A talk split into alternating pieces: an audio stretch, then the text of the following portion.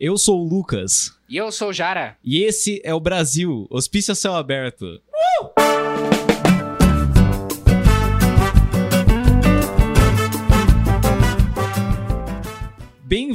Bem-vindos, ouvintes, a mais um Brasil Hospício Céu Aberto. Quanto tempo? Cara, eu nem acredito que a gente tá de volta aqui, tomando cerveja, olhando na cara um do outro. É isso mesmo que vocês ouviram, galera. Esse aqui é o primeiro hospício ao vivo. A gente tá finalmente podendo se encontrar, né? Deu uma certa aliviada, vamos dizer assim, né? Que proporcionou agora a gente tá num estúdio. A gente tá aqui no Páprica Studio, daqui de Campo Grande mesmo, onde a gente nasce, nasceu, né? E viveu.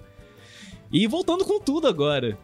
É, gente, foi. É uma loucura, porque a gente tinha certeza de que 2021 a gente ia produzir pra caralho. A gente chegou a gravar dois ou três episódios logo é. no começo do ano, porque aconteceu muita coisa. A gente vai até falar de tudo isso, né, na, nos próximos minutos. Mas simplesmente 2021 foi um ano mais caótico do que 2020 ainda, para todo mundo.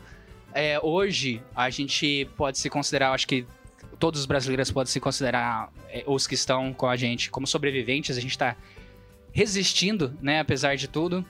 É, não é exagero falar isso. Não é brincadeira. É, ainda mais as coisas que a gente vai falar sobre isso aqui, né, no, no, nesse primeiro episódio de volta aqui do Hospício, porque foi um ano que a gente não falou sobre as loucuras que aconteceu no Brasil, só que foi um ano que não faltou loucura no Brasil, inclusive, assim, em níveis desumanos de mortes causadas tudo por discurso de gente louca.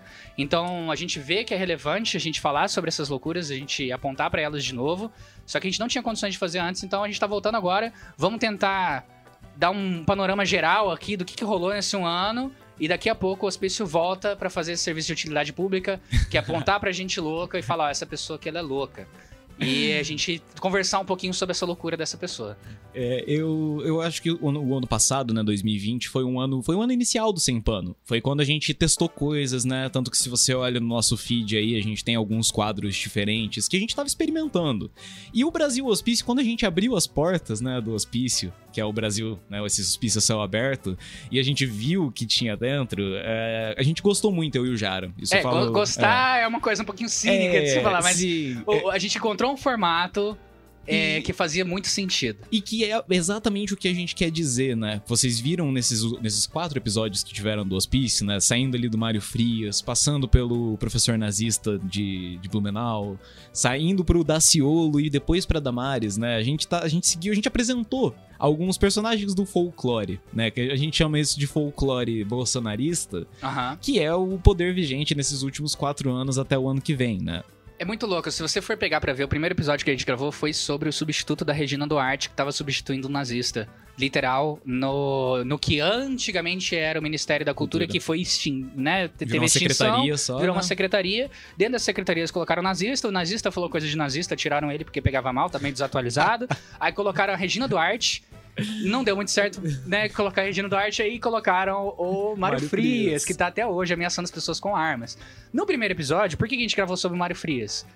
É, ele não tava nem apontando arma para as pessoas ainda na época, então para você ver o nível da loucura que chegou até agora. A gente tava achando loucura demais o fato do Mário Frias estar tá usando a máquina pública, né, um, junto com, a, com o Weigeiter na Secretaria da Comunicação, é, Secretaria da e ele na Secretaria da, da, da Cultura, é, usando a máquina pública para é, ameaçar um comediante né? É, é, era isso que tinha deixado a gente indignada, que ela falou, olha o nível da loucura, né? As coisas que estão acontecendo aqui. É, e aí a gente viu que dentro desse personagem Mário Frias tem tem, uma, tem um Brasil sendo representado lá. Sim. E quando a gente pegava esse maluco para falar sobre ele, sobre o que aconteceu nessa loucura que ele fez, aí a gente escolhia lá o professor nazista para eh, entender sobre o que ele era. E viu que ele não era só. Assim, é um, literalmente é um professor de história que tem uma, uma suástica na piscina, é. que tem um filho chamado Adolf, tem todo aquele negócio. Uma afinidade. É, tem né? todo um rolê nazista. E o cara continua dando aula e dando entrevista em rádio. Tentou galera, se candidatar. Tentou se candidatar, não deu muito certo, mas ainda depois de ter sido tirado do partido. Ainda chamaram ele de novo para continuar fazendo aparências públicas em rádio, para falar né, a, a, as opiniões nazistas dele, inclusive falando abertamente que racismo não existe, esse tipo de situação. Aí a gente viu, cara, também aqui não é só um, um, uma caricatura. Tem um Brasil aqui tem alguém sendo representado, porque tem toda uma comunidade mantendo esse cara ali em pé. Sim, ele não tá aí, à toa, né? Exatamente. Isso que a gente descobriu com os episódios. A gente, mesma coisa com a Damares, mesma coisa com o Daciolo também. Sim. A gente viu que dentro dessas pessoas malucas quando a gente, né, que, que geralmente só aparece como piada, né, uma coisa muito, muito superficial, quando você vai olhar, você vê que aquilo ali é um retrato. É um Sim. retrato do que tá acontecendo no nível nacional. Sim. Nesses últimos quatro anos pra mais, vamos dizer assim, né? Porque o Brasil. Não dá pra dizer que isso que aconteceu pegou o Brasil de surpresa. Isso sempre existiu. Sempre né? existiu. Essas ideias sempre existem, só que elas ficam em bueiros, né? Elas ficam no submundo. Onde falar esse tipo de coisa é escrachado, né? Imediatamente escrachado, que era como deveria. É, essas pessoas, é, elas existem em qualquer lugar do mundo, todo país tem essas pessoas, só que geralmente elas estão dentro de um porão falando com elas mesmas ali. Sim. Elas sim. não estão numa cadeira de ministra. Elas não, são presidentes da república. Exato. né? É, os- esse, esse tipo de ideia sempre existiu, mas é, depois de 2018, com a ascensão do Jair Bolsonaro, né? Um pouquinho antes ali, mas vamos dizer, depois que ele assumiu a cadeira presidencial, virou um território fértil pra esse tipo de ideia, né? E percebendo isso, lógico, não é legal. Mas o, o, o que a gente pode fazer é estar falando sobre isso. É, né? o, o, o que a gente descobriu no formato do Sem Pano é que a partir desses personagens e das consequências desses personagens no mundo real, com base no que eles acreditam, porque a gente sempre vai na brisa, né? A gente vê uma Damares, a gente vê as frases dela, e aí a gente vê a história dela, e aí a gente vê como que essa história dela é, motiva as decisões que ela toma e isso afeta a vida do brasileiro comum Sim. né? Então a gente viu que o, o, papo- o papel nosso como hospício é exatamente esse: a gente voltar a falar de forma escrachada dessas pessoas que são escrachadas e que deviam estar. não, não deviam estar na cadeira de ministério, entendeu? Elas deviam estar justamente num, num porão ali. é, no, no, no Forchan, entendeu? O lugar dessas pessoas é ali no Forchan. E não, não faltou loucura, né? Nesse ano que a gente ficou aí em um hiato, cada um fazendo as suas coisas, né? Que nem o Jara falou, a gente achou. A gente tava com vários planos na, no final do ano passado pra esse ano. A gente tava com vários planos. Acabou que não deu pra colocar em prática, todo mundo ocupado com seus projetos pessoais, inclusive os outros meninos aqui do Sem Pano, né? O King, o Art. Agora a gente tá com um novo integrante também, né? O Sem Pano vai voltar a partir de agora. Depois de se vocês estão ouvindo esse episódio, o Sem Pano vai voltar. E vamos voltar com novidades. Mas hoje eu tô aqui com o Jara pra gente falar um pouquinho, fazer uma retrospectiva, ah, vamos dizer assim, cedo, né? Porque ainda é novembro. Quando vocês vão É. estar ouvindo isso aqui, é novembro. A gente tá gravando no 31. É, a gente tá no. Dia das Bruxas A gente aqui. tá no Dia das Bruxas aqui. Não estamos fantasiados. Não. Mas a gente vai falar hoje um pouquinho do que aconteceu nesse um ano, entre novembro do ano passado até novembro desse ano. Fazer um panorama geral bem rápido, assim, falar bem brevemente de alguns temas que provavelmente vão voltar aqui É, no hospício. Na né? verdade, esse episódio aqui ele vai servir meio que como uma, sabe, quando a série ela ela, ela te apresenta o cenário pra depois, Sim. né, mostrar os personagens. Tem muito contexto que aconteceu ao longo desse ano é, sobre o cenário que a gente vai se encontrar pra conversar sobre os próximos Isso. personagens que a gente escolher. Isso. Então tem, tem o cenário da pandemia, tem o cenário do meio ambiente, tem o cenário da, da, da democracia do Brasil, Num geral, é. assim, no geral. Democracia. O que, que aconteceu nesses três aspectos, principalmente, é o que a gente vai focar a conversa de hoje. E tudo isso caminhando pro ano que vem, né? Então daqui a pouco começa, cara. 2022, não sei se vocês sabem, mas é a corrida eleitoral. É, vai ser um caos. É um ano, vai ser um ano intenso, vai ser um ano insano e a gente, vocês podem ter certeza que a gente aqui vai estar falando desse ano, acompanhando junto com vocês, né? Trazendo assuntos divertidos, diferentes pra gente falar, ficar indignado também, né? Mas agora vamos falar um pouquinho do, do ano passado, de como começou esse ano, pra falar a verdade. É. Na verdade, então, eu acho que tem, tem aqueles pontos principais, né, que a gente vai falar, mas é, é- é interessante a gente falar sobre os episódios que a gente tentou gravar e não deu, porque são coisas de fora que a gente não vai focar tanto na conversa de hoje, mas são pontos a serem explicados. Lembrados, Lembrados, né? né? Lembrados. Então, assim, o último episódio que a gente soltou foi em novembro, foi em 2 de novembro? É, 2 de de novembro. 2020. Foi da Damares. Foi da Damares. Então, assim, desde novembro de 2020, é, no cenário global teve tudo o que aconteceu nos Estados Unidos, é, que serve de contexto pra gente também.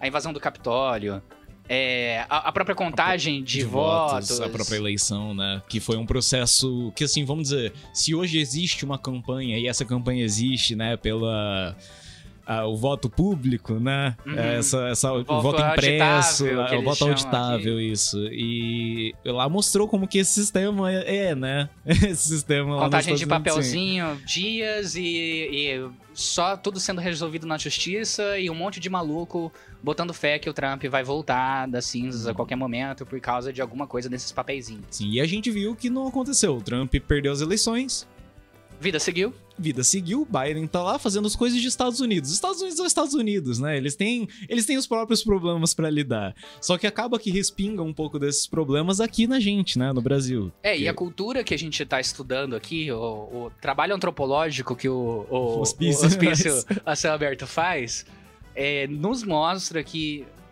é, é- isso tá dentro do folclore bolsonarista. Essa. Toda. Toda essa narrativa a nível global de que tem uma briga entre globalistas, sabe? A questão da nova ordem mundial. É, to- toda essa coisa faz parte do folclore, que não quer dizer que todos os bolsonaristas acreditam tudo nisso, só que isso é o lore, né? E dentro da lore bolsonarista, desse, desse universo que a gente tá entrando, o que, que aconteceu? Uma grande injustiça, né? Teve um golpe que o- o- os globalistas, a nova ordem mundial, tirou o Trump, colocou o Biden ali, ele, ele é um cara que tá, é, tá usurpando o poder, né? E o Trump vai voltar a qualquer momento. E isso tá em pé até hoje, em boa parte da, da- da- do folclore, assim, bolsonarista, que é o que inspira também pra cá. Porque dentro do folclore bolsonarista, a gente chegou a comentar, comentar isso em alguns momentos, como, principalmente no episódio do professor nazista, Uhum. sobre como o Trump e Bolsonaro ganharam esse, essa característica de heróis do É, Ocidente de cruzados, né? cruzados, heróis Real do Ocidente que estão ali pra, pra combater é, é, A todas as- maldade, toda- toda- aspas, aspas, aspas. Exato, né? E, e- e manter o orgulho do Ocidente, essas, essas brisas assim de gente muito noiada. É, então, eles estavam muito confiantes quando tinha um Trump ali. Agora que caiu, a, a- a narrativa é meio que só sobrou o Bolsonaro.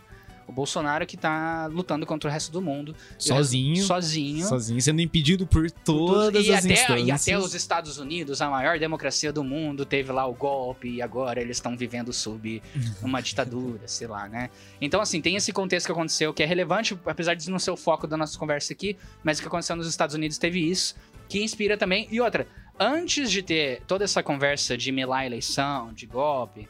O Jair já tinha levantado essa bola muito antes do Trump para aqui, para o Brasil, falando que tinha provas materiais é, isso, isso antes, né, do, do ano passado. Isso lá no começo do mandato dele, falando que ele tinha provas materiais de que ele tinha sido eleito no primeiro turno.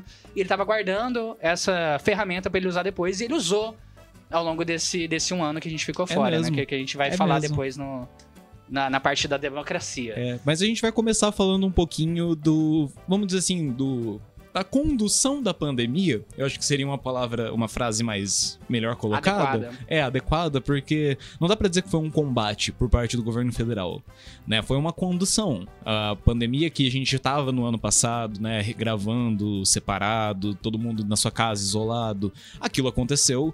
Muita gente morreu à toa essa é a verdade à toa, porque não houve um projeto. Né? O que a gente vê foram dois projetos. Existem o projeto do brasileiro, é, eu acho que eu posso colocar assim, que é as pessoas que querem sobreviver. né? As Aham. pessoas que estão ali tentando sobreviver, tentando manter seus familiares vivos, sua família, né? Todo mundo próximo ali. E existe o plano do governo federal, que é um projeto para que eles apostavam, né, Jara? Vamos colocar assim, no, na imunidade de rebanho, né? É. De que isso iria passar naturalmente, que não tinha necessidade de vacinação, de paralisação da economia, né? É. o, o que o negócio, o que a galera queria era ganhar dinheiro. Vamos- vamos- É, é, é muito louco. Quando você fala de condução da pandemia, é exatamente isso. A pandemia afetou o mundo inteiro. Cada país escolheu quais Uma de decisões lidar. tomar, né? O Brasil teve tempo, então é, a gente nem entrou ainda em 2021, falando sobre 2020, olhando para outros países, o Brasil teve tempo para estudar, ver o que outros países, e ele viu a Itália tomando uma decisão, ele viu outros países tomando uma decisão, e ele tomou essa mesma depois de ter visto que tinha dado errado lá nos outros lugares, porque o Jair decidiu fazer essa aposta. O Jair decidiu. Porque assim, pensa. Num, num cenário de pandemia, onde você tem literalmente um inimigo em comum que você pode juntar a nação inteira e você pode ganhar muito poder em cima disso, se ele tivesse conduzido a pandemia, eh, conduzido um combate mesmo, é, é, qualquer um poderia capitalizar po- é, politicamente em cima de um cenário desse. É o cenário perfeito. Assim, não, não é que é o cenário perfeito, é um caos. Mas você- se você é um ditadorzinho, né? Um projeto ditadorzinho, é, o- perfeito você é. pegar esse caos e, e- e aumentar a sua escala de poder em cima daquilo, né? Só que ele queria ir a mais. Parece que a decisão foi: eu vou ter a única resposta, né? Eu vou. a gente tem esse lance aqui da imunidade de rebanho, a gente vai apostar as fichas nela, vamos conduzir a nossa estratégia em cima dessa, dessa política da imunidade de rebanho. E eu vou ser o, o vencedor, né? E, e o Dória, que correu atrás ali da vacina, sei lá, ele, ele vai ser, né? ele vai- otário, né? otário e tal. Dizer Essa assim. foi a aposta que foi pega lá atrás. Quando a gente tava gravando os últimos episódios, então novembro, dezembro, lá de, de, de 2020, é, o Pazuello tava falando que não tava entendendo por que essa pressa toda pra vacina, né? O Jair tava falando que eles que façam uma oferta melhor, né? Sim. Durante todo esse tempo que a gente tava falando disso, tinha e-mails não respondidos da Pfizer caindo nas caixas de entrada dessas pessoas. As pessoas realmente estavam oferecendo vacina. Olha Exato, só. mas ele, ele, ele ainda falando de tipo, olha, vocês têm que fazer um preço melhor, não sei o quê. Então, assim, negociando, né, em cima da vida das pessoas por causa ali da vacina, mas por quê? Por causa tudo em cima desse folclore é, que a gente contextualizou. Tem uma nova ordem mundial, né? Tem um. um- uma, o, o mundo, os globalistas querendo dominar o mundo e vão injetar essa vacina, todo esse, todo essa, esse plano do mal. E eles derrubaram o Trump e agora só sobrou o Jair. Então ele que tem a resposta. Então, é- é- essa, foi, essa foi a aposta que eles tomaram lá no começo, né? Acho que eu É. não. É, não, teve essa perspectiva, né, de que. é, isso sempre aconteceu desde o começo, desde o ano passado, né? De que isso seria algo passageiro. A gente viu que não foi, né? A gente viu o que aconteceu, e. Mas a, a questão é. Pra essa galera, e quando eu digo essa galera, eu digo mais essa galera que mexe com altos valores, né? Que mexe com dinheiro alto, assim. Não existe possibilidade de perda imediata. Os caras vão fazer o possível pra Uhum. perder o mínimo de dinheiro na hora que eles puderem. Né? Surgiu uma crise, uma crise de saúde mundial. Não é nem só brasileira, é mundial. Os caras pararam e falaram: ó, não quero perder dinheiro agora, né? Vamos continuar, continua a vida normal, tá tudo tranquilo, vai passar. Imunidade de rebanho, né? Veio a galera da cloroquina, a galera da farmácia, né? Do Big Pharma.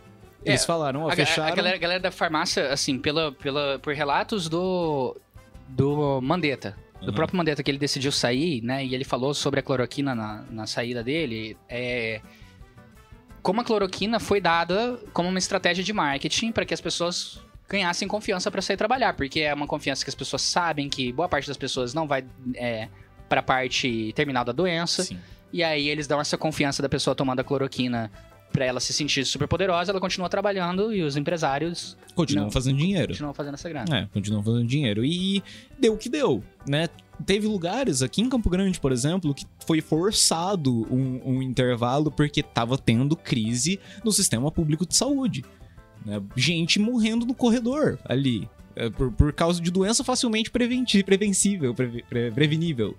Essa é a Com, palavra. com um plano, com um plano de. É, é uma crise. Até pelo pretexto de não perder dinheiro. O que acarretou em perda de dinheiro. Muito Muita mais. gente perdeu é um buraco dinheiro pra muito maior é um buraco quando você muito maior. tem 600 mil pessoas mortas. E aí veio agora, né, com a virada do, de 2020 para agora 2021, começaram os projetos de vacinação, né? As vacinas foram aprovadas no mundo inteiro, tava passando, a Anvisa aprovou a Coronavac ali em janeiro mesmo, fevereiro, se eu não me engano. Foi bem rápido que teve essa aprovação.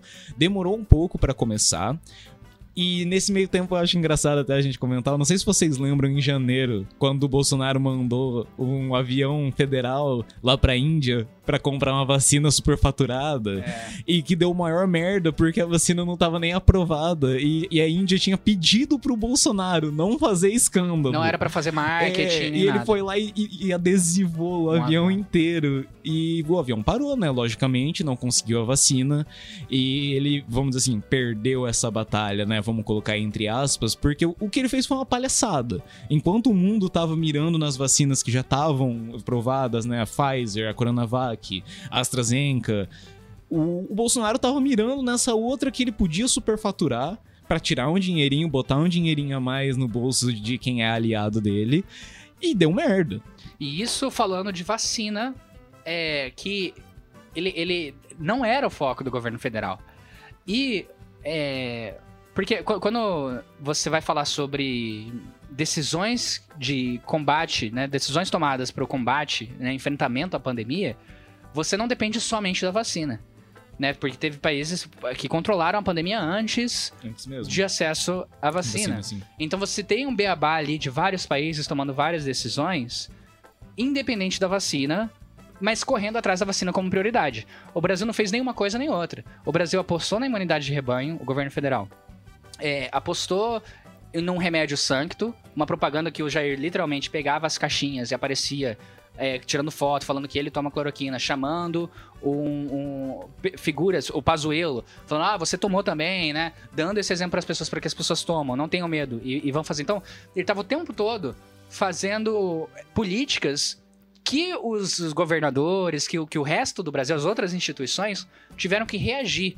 Então, quando a gente fala do que aconteceu ao longo da- do combate à pandemia, né? e, Sei lá, a condução da pandemia no Brasil, você teve o Brasil reagindo a essas atitudes do governo federal, é, trazidas pelo Jair Bolsonaro. Atitudes que visavam muito mais o ganho pessoal, né, do, de um setor, de uma galera ali, do que realmente ah, O combate. A, o combate, a imunização do, do povo brasileiro num geral. A gente tá aqui, vamos dizer assim, novembro, reta final do ano. 50 para mais por cento da população tá vacinada, né? Eu acho que é seguro falar esse número agora. Aqui, dependendo, tem estados que estão um pouco mais avançados do que outros e tal nessa questão de segunda dose. Tem previsão para terceira dose, né? Se você for olhar a perspectiva da galera mais da saúde, assim, é, não é uma perspectiva de que ah, o Covid vai acabar. É uma perspectiva de que assim a gente vai ter que conviver com isso de uma forma um pouco menos letal, mas ainda assim perigosa, caso não forem tomadas atitudes. E né? lembrando que países que no primeiro ano controlaram, sim, independente de vacina. Então, assim, é super possível. É super só você possível. ter um plano nacional de É. combate. Mas a perspe- é esses dois planos conflitantes, né? Um de sobrevivência, o outro de ganho, que eles não conseguem conversar entre si, Uhum. né? Eles realmente não conseguem, vai perdurar pro ano que vem. A tendência é essa. Né? Agora que a Sim. gente tá aqui presencial, a gente tá conseguindo ficar um pouco mais tranquilo. Você pode perceber, as coisas estão voltando, né? As medidas Uhum. estão saindo. Mas tudo isso é apesar, É apesar do- de do- ter- da é. condução da pandemia pelo governo federal. Eu acho que é legal a gente falar um pouquinho é, sobre como que foi essa dinâmica. Porque a gente fala sobre, ah, o governo federal, ele, ele conduziu com base na, nessa ideologia aí da, da imunidade de rebanho, né? Mas a CPI, ela permitiu, a CPI da, da, da Covid, ela permitiu a gente ver em detalhes de como que era estruturado esse processo Sim. dessa propagação. Porque essa. Quando você fala isso, pô, teve um governo, imagina que é outro país, teve um país lá que decidiu apostar em imunidade de rebanho contra todo o consenso científico, contra o mundo inteiro. Se você olha pra isso, você fala, tá, então, obviamente, esse governante é um criminoso, né, genocida, e, e- e a gente tem que processar ele, né, Uhum. pa- passar por todo o processo legal pra prender essa pessoa. Sim. O jeito que o Jair é, conduziu essa filosofia, agradando os setores é, da, da grana, não parando a economia e ainda assim não tendo responsabilidade direta em cima dessa, dessa política, da aplicação dessa política assassina, foi por meio de um esquema de pirâmide com os médicos Sim. né? Então é muito louco até a forma como foi conduzida, porque é, a gente vai falar depois né, sobre a CPI, mas o, o que, o que sai ali do relatório é que é, o jeito que ele foi conduzido a política era usando como mecanismo essa liberdade médica, essa, é, essa regra que tem ali, É. para tirar toda a responsabilidade em cima do Jair e em cima de todas as instituições Todas né, as outras, né? você mostra. Você não precisa provar. Você só precisa fazer um marketing do remédio santo. Que foi o que o Jair fez em todas as lives, toda quinta-feira. Ficou fazendo né, o marketing de como tinha esse kit Covid. Deixou nebuloso todo esse debate sobre. Quando alguém perguntava, cara, mas não existe remédio pra Covid. Não, eu não tô falando de remédio. Eu tô falando de kit inicial. Não, eu tô falando de tratamento Tra- precoce. Não, não sei o quê. Tratamento Deixou preventivo, tudo nebuloso. Uma precoce. palavrinha, outra coisa, ia trocando. Porque aí no- no- o debate morria. Né? Então você tem uma grande propaganda que ele vai fazendo. E é, é igualzinho qualquer esquema de pirâmide. Sim. Você tem uma grana fodida colocada no marketing.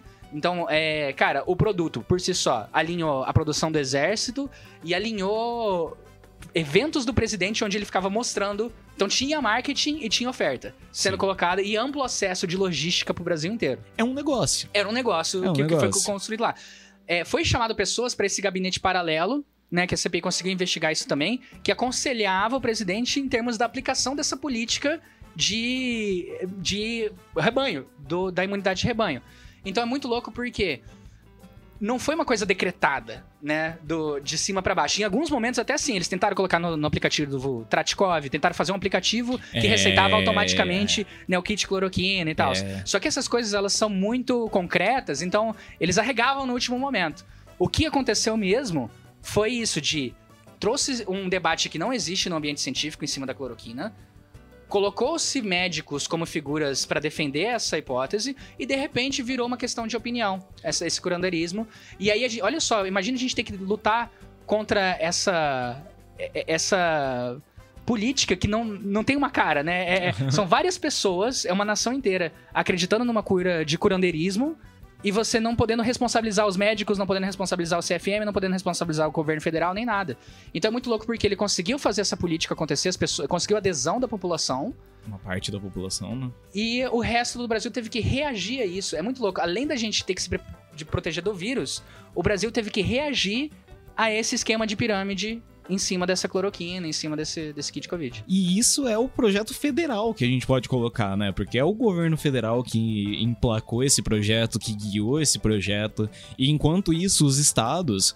é, isso também não é nenhuma defesa de política de Estado, porque isso aí é uma outra questão. O que eu tô querendo dizer é que algo precisava ser feito. E algumas pessoas tomaram decisões. Sejam corretas ou não, é, vacina chegou.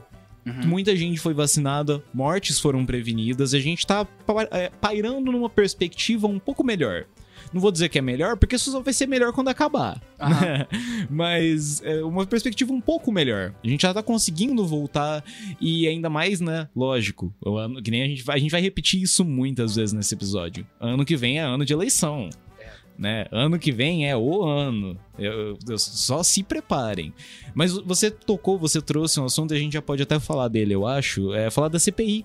Né, um Uhum. pouquinho. Se você viveu numa pedra nesse 2021, você não acompanhou nada, né? Tanto na internet quanto nas notícias no geral. A CPI da pandemia aconteceu. Né? Ela começou e terminou esse ano. Tendo um hiatinho ali no meio do ano, né? Se eu não me Uhum. engano. Sim. Mas ela averigou e ela explanou, que nem o Jara falou, é, esse projeto, né? Vamos dizer assim, foi um panorama de um projeto em que ao mesmo tempo houve uma ação governamental, né? Uma ação política do, do, do- do âmbito federal brasileiro, na intenção de propagar o vírus. Intenção Não tem, não tem outra fala, né? Foi isso. Porque essa era a política da imunidade de rebanho. Isso, é propagar o vírus. É ao mesmo tempo em que houveram outras ações mais ilegais, assim, e às vezes até mais macabras, né? Como eu acho que é no caso da Prevent Senior. Uhum, Ah. de uso de tratamentos paliativos para É, economizar custos. É literalmente uma- um laboratório, né? Um É. laboratório usando vidas humanas pra experimentar como funcionariam tais sem, sem tratamentos. permissões para Sem permissões, testes, sim. né? Sim. Tudo na, na- nessa, nesse discurso que a gente comentou inicialmente da, imu- da imunidade de rebanho, do remédio milagro- milagroso, né? Provar, porque é muito louco porque não, não se tem. Todos os. é- é- é- isso não é uma discussão no âmbito científico. Todos os testes feitos com os padrões ouro lá, de, de teste é, duplo, duplo cego, né? Todos, Aham. esses, todos esses critérios mostram que é ineficaz. Sim. Só que se você não tem esses padrões, é muito fácil você olhar para os números e você ver quantas pessoas se recuperam e contar isso como vitória do, da cloroquina. E era literalmente um hospital de gente velha Sim. fazendo isso. Sim. E que já foi. Os absurdos que aconteceram na Prevent, eu acho que poderia ser um ponto pra gente trazer também num Um episódio, episódio futuro, talvez, é- né? Porque. É uma loucura. Cara, é pesado o que aconteceu lá, cara. Foi, é, lá era um negócio, né? Se você não conhece, a gente vai fazer um resumo bem breve aqui. A Prevent, ela é um consultório, vamos dizer assim, é um hospital privado que tem investimento privado, tem grana privada, que oferece um serviço, um plano de saúde pra idosos, vamos dizer assim, em conta, até, né? Uhum. Pra- É, em- vamos pensando em, pensando em, em, é, planos de saúde, ele é em conta pra se você é um idoso. E quando começou o Covid, quando começaram as internações em massa de idosos, nesses hospitais, eles tinham um protocolo de é, desligamento, vamos dizer assim, né? Quando eles percebiam que a pessoa já estava num estágio muito avançado, diminuía todo aquele tratamento para manter a pessoa viva e deixava a pessoa, né, literalmente... O protocolo padrão, é. ela fala para a família pegar autorização para trazer para os tratamentos paliativos. Falando, olha, não tem Isso. nada que a gente possa fazer, é, a gente pode, pelo menos, fazer com que a pessoa não sofra tanto até morrer. Sim. Só que é, isso é um, era pra economizar. Era pra né? Então não economizar. era que não tinha mais o que fazer, era porque não, não dava mais conta. Era, E porque tava ficaria lotando. caro demais. É, tava lotando as filas, né? Tava começando a ficar pesado e eles tinham que manter esse fluxo. E eles não podiam admitir que. É, é muito louco isso. Porque os números que eles mostravam era justamente pra mostrar que a cloroquina, que o tratamento precoce funciona, né? Todo aquele kit Covid. Então eles admitirem que tava aumentando os custos de para poder recuperar as pessoas, é admitir que o remédio não funciona. Sim. Então eles prefeririam matar as pessoas, colocar no tratamento paliativo pra que elas deixassem de De De existir, respirar, é. né? do que é, assumir a, re- a realidade da coisa. Sim. E, cara, isso é só um dos lados macabros, assim, que a CPI mostrou pra gente. Ela, ela já encerrou, né, se eu não me engano, agora. É, ela fez o primeiro relatório e é, aí é isso. O trabalho da, da CPI ela acaba com um relatório e o, o relatório eh, tem que ver o que vai fazer com esse relatório depois. Isso, né? a partir de agora a gente já tem algumas instâncias do governo, é, do- do- da política brasileira, né, que estão pedindo certas coisas, tá movimentando. É, muita gente vai falar que ah, a CPI não serviu pra nada, ou a CPI não fez não sei o quê, mas é importante é, ter isso formalizado.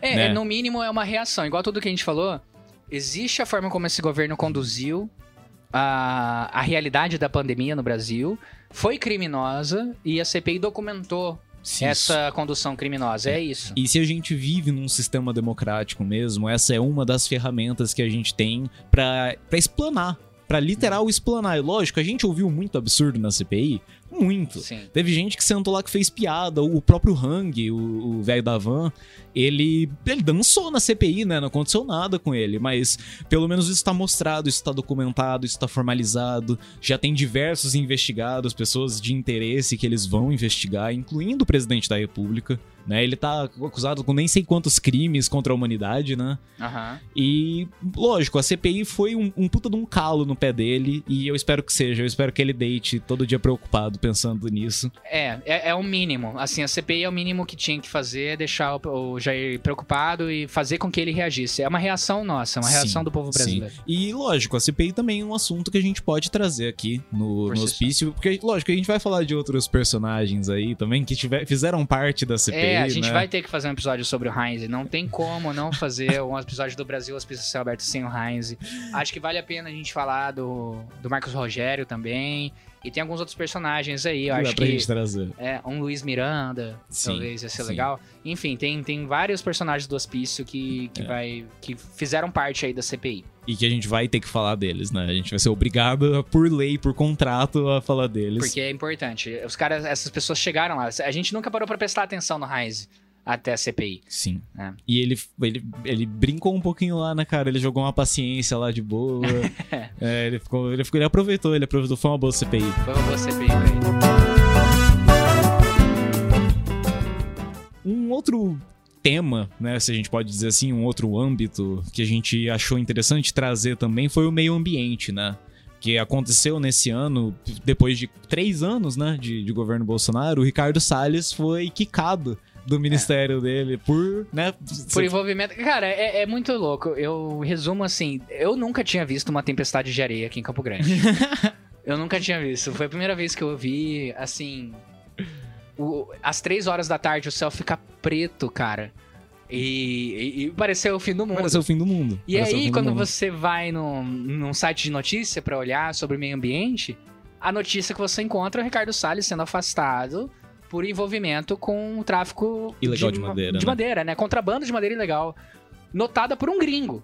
Quer dizer, não é nem a justiça brasileira levantando. O, o cara tá lá ajudando o grileiro, ajudando o desmatador, é, pessoas que invadem terras indígenas, whatever, né? Um monte de coisa acontecendo. E o cara cai porque um gringo recebeu uma madeira lá no, na- no- no porto nos Estados Unidos e falou: olha, tá irregular isso aqui. E viu que tinha ligação direta com o Ricardo Salles. Que isso, cara. Né? Então, assim, se não fosse política externa preocupada com o meio ambiente, né? se não fosse um gringo preocupado com o meio ambiente, o Ricardo Salles ainda estaria lá, ainda estaria vendendo a madeira. Que está sendo vendida. O- sendo o- A vendida. madeira legal tá passando, a grilagem está acontecendo enquanto a gente acontece, e o Brasil tá tendo tempestades de areia que nunca teve antes. Tá tendo neve em lugares que não deveria nevar, É, né? é. De acordo com o que a gente conhece sobre o planeta Terra. Tudo que a gente aprendeu sobre o meio ambiente. Tá, tá revertendo agora nesse ano também, né? E isso é no Brasil inteiro. A gente tá passando agora, até agora, na verdade, um período de seca também bem intenso. né? O, cara, o, o- e foi o que aconteceu, né? Vamos colocar, se o Bolsonaro tinha uma proposta em 2018, quando ele entrou, era ajudar o agro. É. né? E ele realmente ajudou. E Isso ajudou nesse sentido, né? Exploratório, nesse É. sentido de expansão extrema, independente da- das condições ambientais, né? E tá indo aí o resultado. Da- É, é- é que, é que geralmente essa política ela é aplicada pelo Ministério do, do Agro, Isso. não pelo meio Do ambiente. meio ambiente, né? né? Geralmente você tem essa briga, essa, essa, essa Disputa, né? disputa de interesses, né? Entre a preservação do futuro, do, do, do patrimônio natural que o Brasil tem, contra os interesses do agro. Isso sempre foi uma coisa que existiu, sempre tem Sim. muito debate em cima disso, beleza. O que nunca existiu foi colocar o Ricardo Salles à frente do meio ambiente. Né? O cara tá hoje afastado por envolvimento com contrabando de madeira ilegal e ontem ele tweetou sobre um conceito chamado agroambiental É, agroambientalismo. Onde é pra ganhar dinheiro e aí a esquerda tá crucificando ele por ganhar dinheiro. Quer dizer, o cara sai do Ministério do Meio Ambiente, a hora que ele sai, ele ainda tá falando sobre agroambiental, Sim. né, dos interesses dos... E outra, quando a gente fala de agro aqui, no, no caso do Ricardo Salles, a gente não tá nem falando do fazendeiro, do, do, do latifúndio e tal, você tá falando dele também. Só que a gente tá falando... Quando a gente fala de grilagem, São grandes empresas. e, e a gente tá falando de gente que consegue colocar tratores no meio da Amazônia com muita grana pra destruir toda uma região, colocar gado ali em uma região que não é de ninguém, digamos assim, né? Uhum. né? Que é de teoria. todo mundo, É, mas isso exatamente. quer dizer que não é de ninguém. Eles tratam Né? como terra de ninguém. Sim. E aí, quando a gente vai olhar sobre Ricardo Salles, que é outro personagem que a gente vai ter que fazer um episódio sobre ele, porque ele é muito competente, ao No contrário dos outros personagens que a gente falou, Ele é bom. o, o cara tá totalmente alinhado com o plano de governo. Se você for ver o plano de governo do Bolsonaro lá de 2018, aquela apresentação de slide ridícula, toda a parte de meio ambiente que tá lá é uma checklist que o Ricardo Salles conseguiu fazer. Atingir, atingir. Atingir. Ele diminuiu terras indígenas, ele enxugou o Ibama. Ele facilitou Né? pra grile- grileiro e. Então a gente não tá nem falando sobre latifundiário, que assim, falando do. Ah, soja, não sei o quê. É ruim. A gente tá é- falando assim. De grileiros, criminosos, entendeu? pessoas envolvidas com contrabando, pessoas que matam indígenas. É, porque no final o discurso desses caras é sempre puxado pra riqueza nacional, né? Vamos explorar os recursos nacionais pro o- país crescer, porque é isso aí e tal. Mas a gente sabe que no final das contas, esse dinheiro sempre cai no bolso de alguém que não é nós, Não, né? é, que não é a gente. Essas pessoas não estão nem no Brasil. Sim, es- Quem consegue mandar trator pro meio da floresta amazônica não é o, o produtor familiar. Sim, sim, e isso esse esse esse ganho entre aspas, né, nunca volta pra gente. A gente sabe disso, porque é o que sempre aconteceu. É, é, é um mercado externo insano que o Brasil sempre foi, esse grande produtor externo de bens, é, bens de consumo, vamos dizer assim, não bens de consumo já prontos, mas de matéria-prima. Né? A gente sempre ofereceu essa matéria-prima em detrimento das condições brasileiras, né? Um, outro ponto interessante da gente falar, porque tá falando do interesse do, do grande negócio de exploração das riquezas naturais.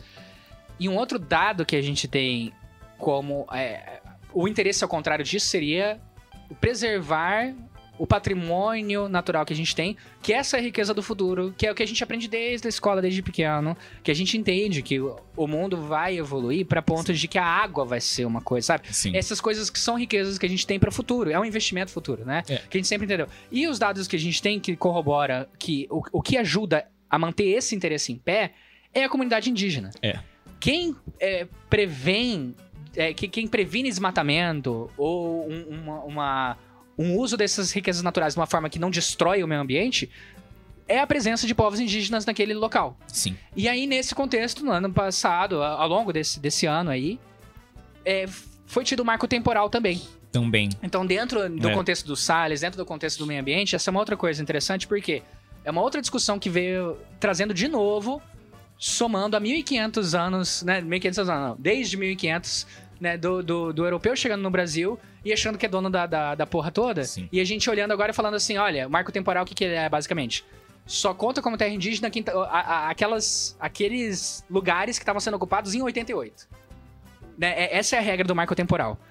Isso destrói toda a história indígena, Indígena, porque sim. coloca pra jogo um monte de terra que não tá pra jogo. E, E- quem ganha com isso é o grileiro, que Sim. é bandido, não é nem agricultura familiar. Sim, porque essas terras não vão ser usadas por, vamos dizer, pessoas comuns, né? Essa terra ela não tá gerando coisa pra dentro do Brasil. Ela é feita mirada no mercado externo. Esse dinheiro vai voltar pros caras. Né? Esse dinheiro não vai voltar pra população, não vai voltar pra região, não vai voltar pra manter essas é, etnias indígenas, né, que existem lá nessa região. Não vai voltar pra eles, vai voltar pro bolso dos malucos que estão lá, que botaram os trator na Amazônia. E, e- Né? e aí, quando, quando a gente fala sobre genocídio, que a gente fala de combate à pandemia, que é o, o tópico anterior, o contexto do- do- da acusação do genocídio indígena, que existe desde antes, que a gente até tinha gravado um episódio sobre isso, só que a gente acabou não soltando, É, né? também. Sobre a- o estudo do, do Instituto Conectas, é, sobre essa hipótese do genocídio indígena. Ah, Que- é do. De- desde lá atrás, quando a gente viu que quando o Jair ainda estava falando que era uma gripezinha, quando o, o discurso do governo federal era não se preocupe nem nada, ao mesmo tempo estava passando permissão para acesso a tribos que não tem que o governo não tem acesso, que, que pessoa- é, é, tribos que estão isoladas, que não, não teriam envolvimento com o coronavírus. Então, quando a gente vê que o, o plano de governo do Jair lá em 2018 era justamente de diminuir ainda terras indígenas, de colocar mais terra para jogo para o mercado internacional. E aí você coloca também a- o contexto da pandemia, você vê que também essa questão de meio ambiente, essa questão indígena, tá tudo interligado nesse, nesse Sim. combate à pandemia também. Né? Combate não, né? Na, na forma de é, ajudar a diminuir a quantidade de indígenas que existem nessas terras. Sim, sim. É, isso- Genocídio. é, genocídio indígena. Esse é um assunto que foi, foi bem presente também esse ano, né? Se você parar pra analisar diversos, tanto marco temporal como outros também propostas, né? Foi mirando nesse, nesse no olhar pro indígena, porque tava complicado a situação. Acho que desde o ano passado, acho que teve uma alteração no ano passado em algum. Foi a, foi a do. Qual que é o nome do, da secretaria lá? Secretaria é, da FUNAI? Que, FUNAI, que Aham. foi enxugada também, Aham. né? Teve um enxugamento no ano passado isso. Acho que a gente ainda tava gravando até. E meio que a fiscalização ficou muito mais fragilizada. Né? E desde então, passou um ano aí de outras ações, né? Que, que a gente acabou tu- vendo. Tudo que diz como em respeito ao meio ambiente, que em boa Aquisição parte de é a terra, questão né? indígena, né? Em boa parte é a questão indígena que mantém o o equilíbrio do meio ambiente no Brasil. São as- essas políticas de garantia do, da, da- da soberania, digamos assim, né? Do que é indígena, ela afeta diretamente no combate a desmatamento, a qualquer Sim. outras dessas coisas. Sim. Então, realmente, o combate a, a essas políticas de garantia de um bem-estar de povos indígenas é um plano do governo federal. Sim. E não que não teve, né? O que o plano foi exatamente o contrário. Uhum. né? O plano foi é, o enxugamento dessas áreas, aquisição de terra para grandes pra enfraquecer negócios, para enfraquecer, é, vamos colocar assim, esse, essa, porque é uma coisa que o Jair já falava também, né? Desde muito tempo, muita gente nessa região fala dessa, dessa região, muita gente dessa desse setor, vamos Uhum. colocar assim, fala que o Brasil tem muita terra parada. Né? Aham. Que o Brasil tem muita terra que não faz nada, que tá lá acumulando, não sei o que, e a proposta é, é a- Como, como se o problema do Brasil fosse falta de terra. Sim, sim. Sim, como se o problema do Brasil não fosse a, cara, eu fico. a- a disposição que a gente tem pra dar terra pra agronegócio, pra grande agronegócio focado no mercado externo, né? O- A presença, cara, é, é muito louco quando você vê isso, porque é o que dá dinheiro. Falar a real, é o que dá dinheiro pra, pra esse pessoal. Mexer com o agro dá grana.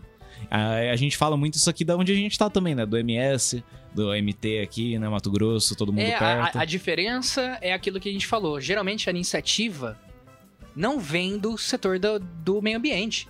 O meio ambiente está aí para combater esses interesses, né? Esses interesses vão sempre existir, não só no Brasil, mas no mundo inteiro. Sim, Você tem uma classe interessada em explorar aquela terra.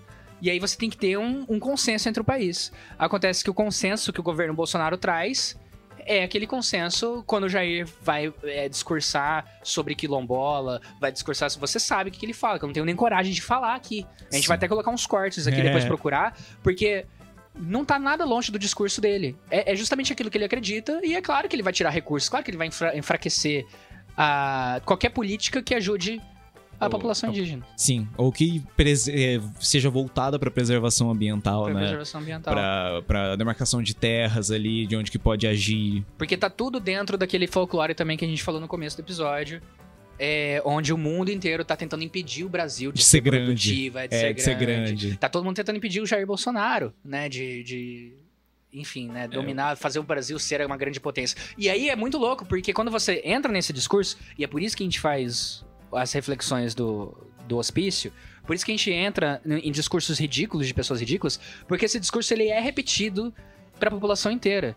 Se você tem de um lado, você coloca no seu folclore de que tem um mundo inteiro, é, que, que o Brasil ele tem um grande potencial, né, de, de atuação global e ele pode ser um grande competidor e quem tá mantendo a gente pra baixo é- são quem preserva o meio ambiente, você coloca os principais preservadores do meio ambiente como inimigos. Sim. Então, Sim. você tem esse discurso que o Jair acredita.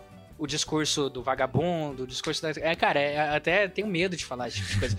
é muito nojento, mas é o- esse cara tá na presidência e ele tá tocando o país da forma como ele acredita que é. Sim, sim. É, lógico, ele. existe é, resistência. Eu acho que a gente já pode até, inclusive, passar, né, pro, pro outro tópico que a gente Que- trouxe, que é a, a ameaça democrática, né? É. Esse ano também foi um ano muito, eh, vamos dizer assim, onde os limites do que é democracia foram testados.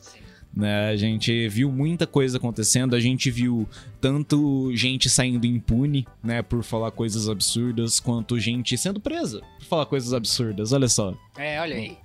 Tem- foi, foi bem intenso, né?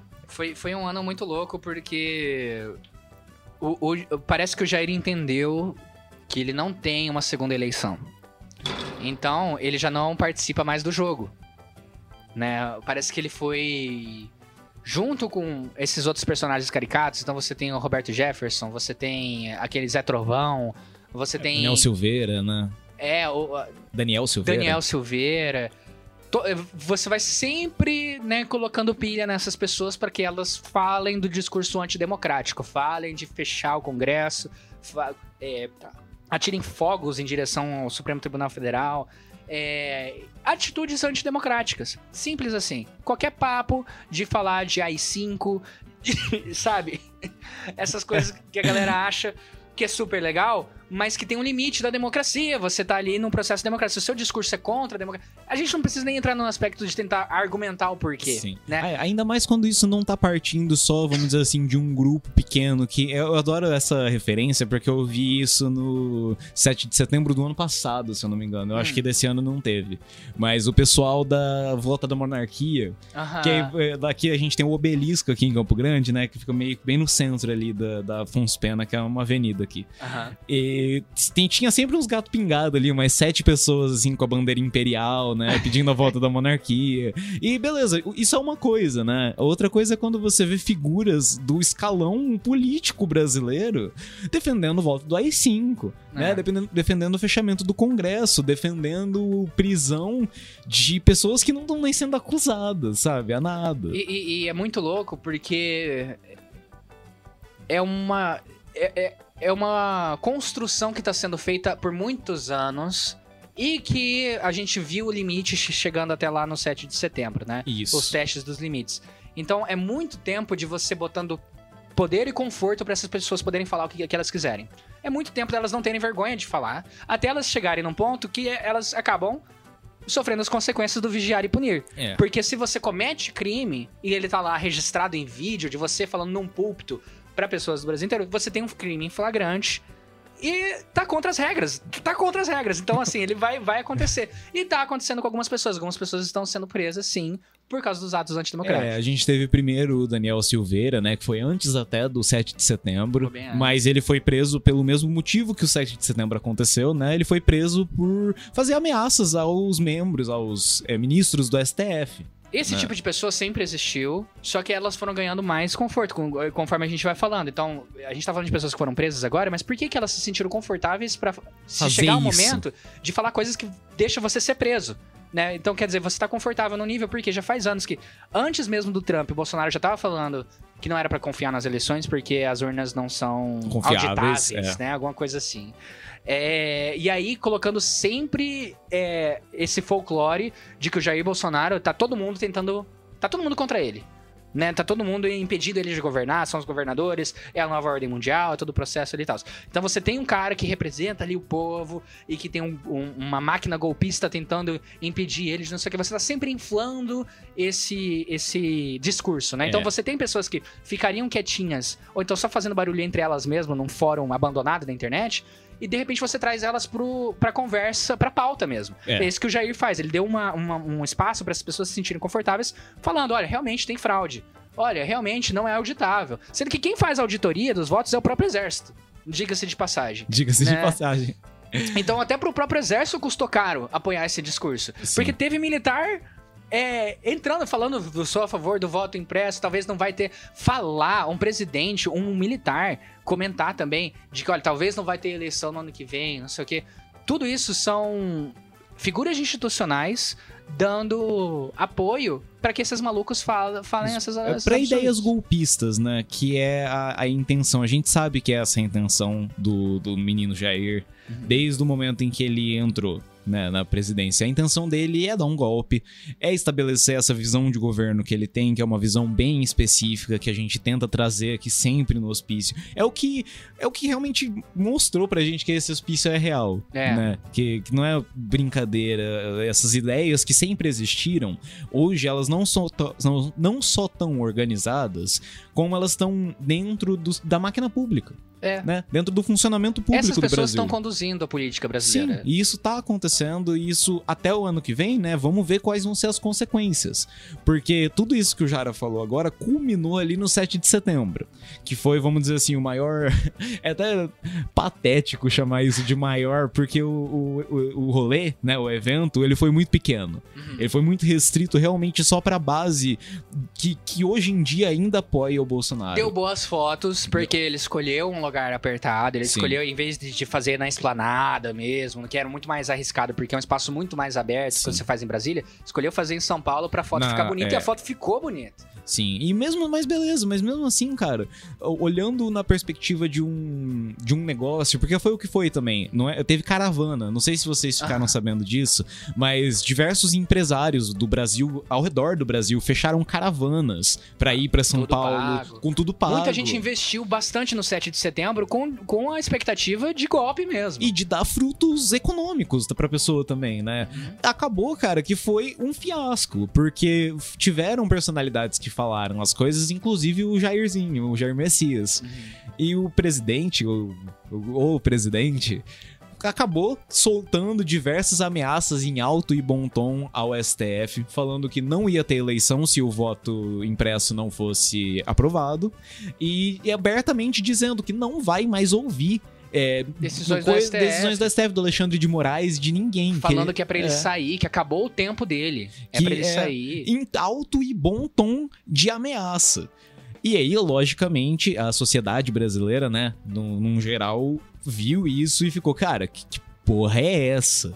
Né? E houve a pressão, houve a pressão no centrão mesmo, após esse discurso. Eu acho até doido ver os bastidores disso, né? Que depois desse discurso falam que o Lira ele não tava sabendo que o Jair ia. Ele não tava sabendo que o Jair ia estar lá em São Paulo. Ah. Ele, ele nem sabia que o cara ia estar lá no palanque falando coisa. Aham. E ele foi e falou esses absurdos e meio que começou uma, um movimento de retirada, né? Os- a galera do Centrão ficou, cara, não, isso é muito extremista, né? Isso é Aham. extremista demais aqui pra gente tal. Ganhar dinheiro em cima de morte das pessoas, tudo bem.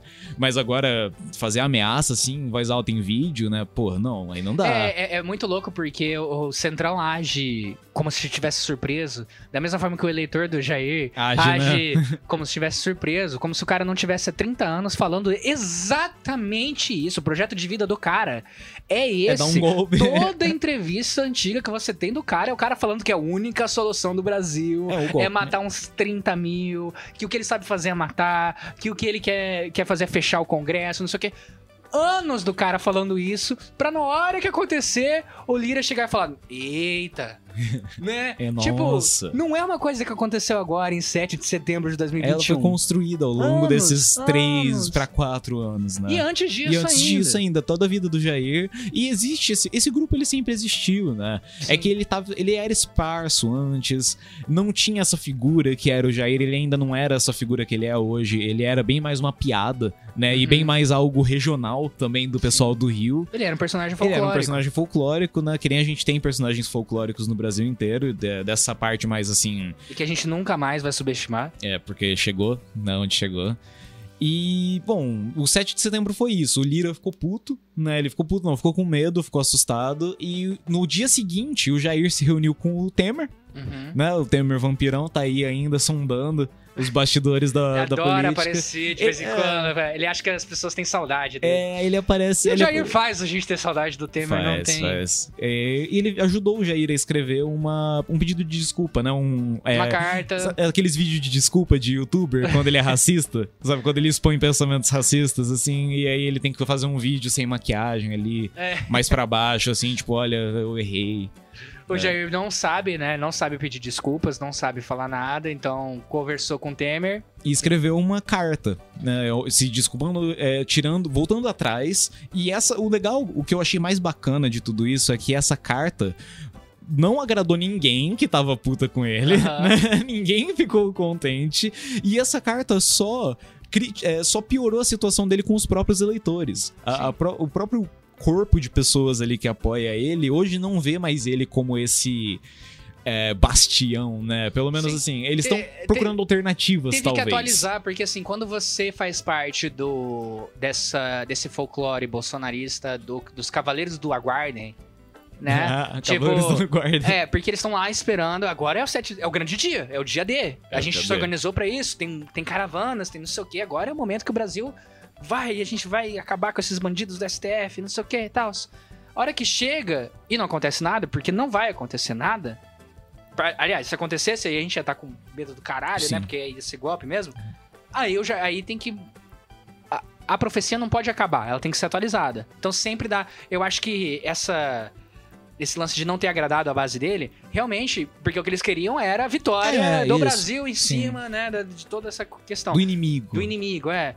Então não teve, mas eu não acho que, assim, beleza, dá uma respirada, dá uma parada, mas eu acho que, na minha visão, o maior efeito positivo pro Jair dessa carta é que ela serviu como dispositivo do Homem de Preto, o MIB, aquela, aquela luzinha que você aperta pra todo mundo esquecer. Ah, Porque- pra despistar também, né? É. Esse, esse assunto. Deixar ele pra mais perto Porque ali. quer, quer dizer, tá vendo? Não tinha ameaça nenhuma. Então, Sim. assim, você tem anos da carreira inteira do Jair falando de golpe, falando de atitudes antidemocráticas. A carreira Uhum. inteira do cara.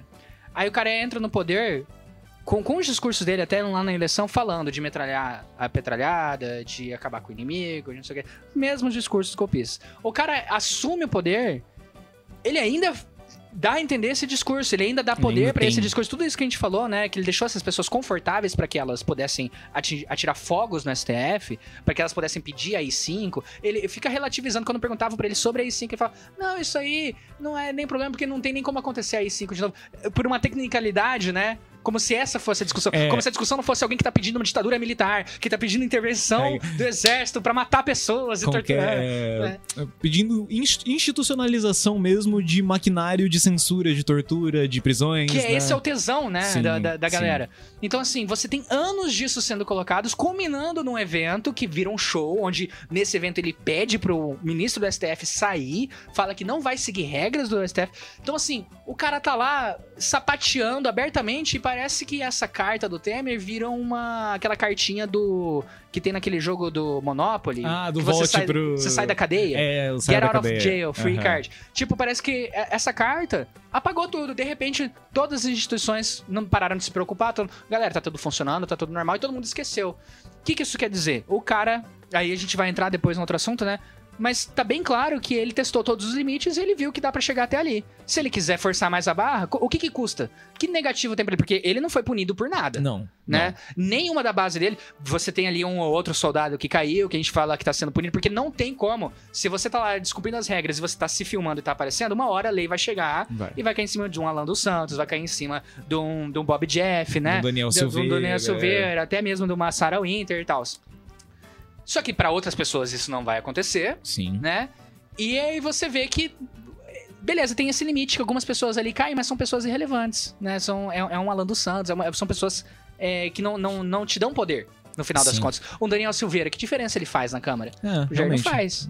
Pra, pra essa Né? galera não faz. E tem outros iguais. Né? Então, tem por mais que ele, ele- ele- tenha perdido um pouco da, né, do tesão da base dele, eu acho que isso dá pra recuperar por- com sempre o discurso do Cavaleiros dos Aguardem, considerando que tem gente até hoje aguardando a volta do Trump. Eu acho que pode ter gente ainda aguardando esse- essa volta triunfal aí do Jair.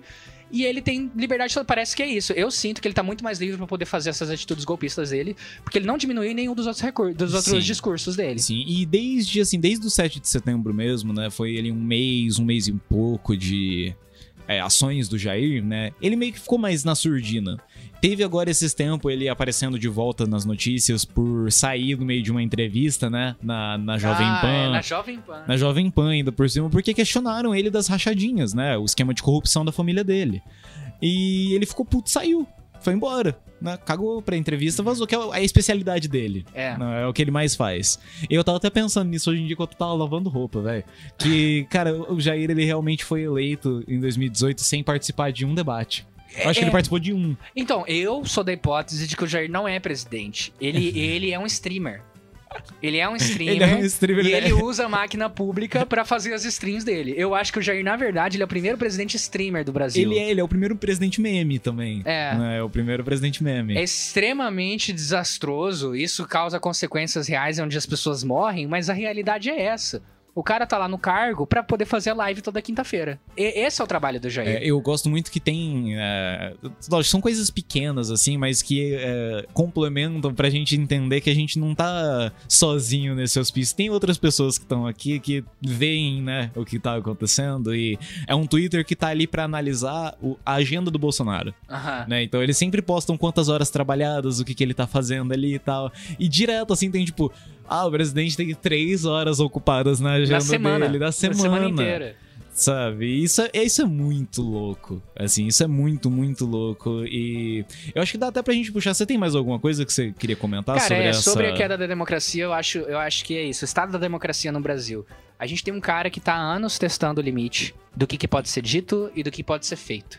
E aí, agora ele- que ele tá na cadeira de presidente, ele testou até o limite, viu ali até onde chegava, e agora é só decisão dele. Ele, ele literalmente não tem nada a perder Não tem nada a perder. de manter o discurso golpista Sim. dele. É isso que as instituições estão mostrando. E ao mesmo tempo as instituições querem nos convencer de que tá tudo normal. Sim. Porque o cara escreve, porque o Temer escreveu uma, porque um assessor do Temer escreveu uma carta, não foi nem o Temer que escreveu a Eu carta, duvido.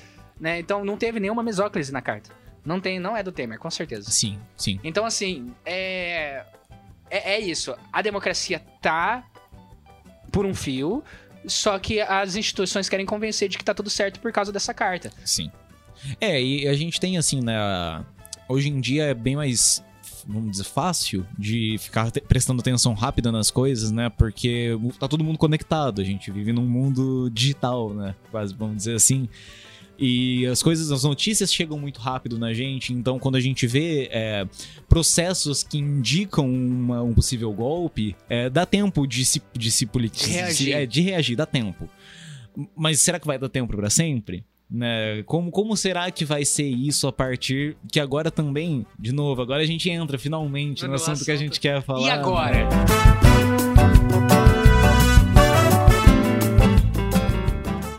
É, A gente contextualizou o que aconteceu nesse um ano em poucos pontos, né? A gente escolheu aqui pontos principais sobre combate à pandemia, sobre o meio ambiente, só que agora a gente precisa falar o que, que vai rolar.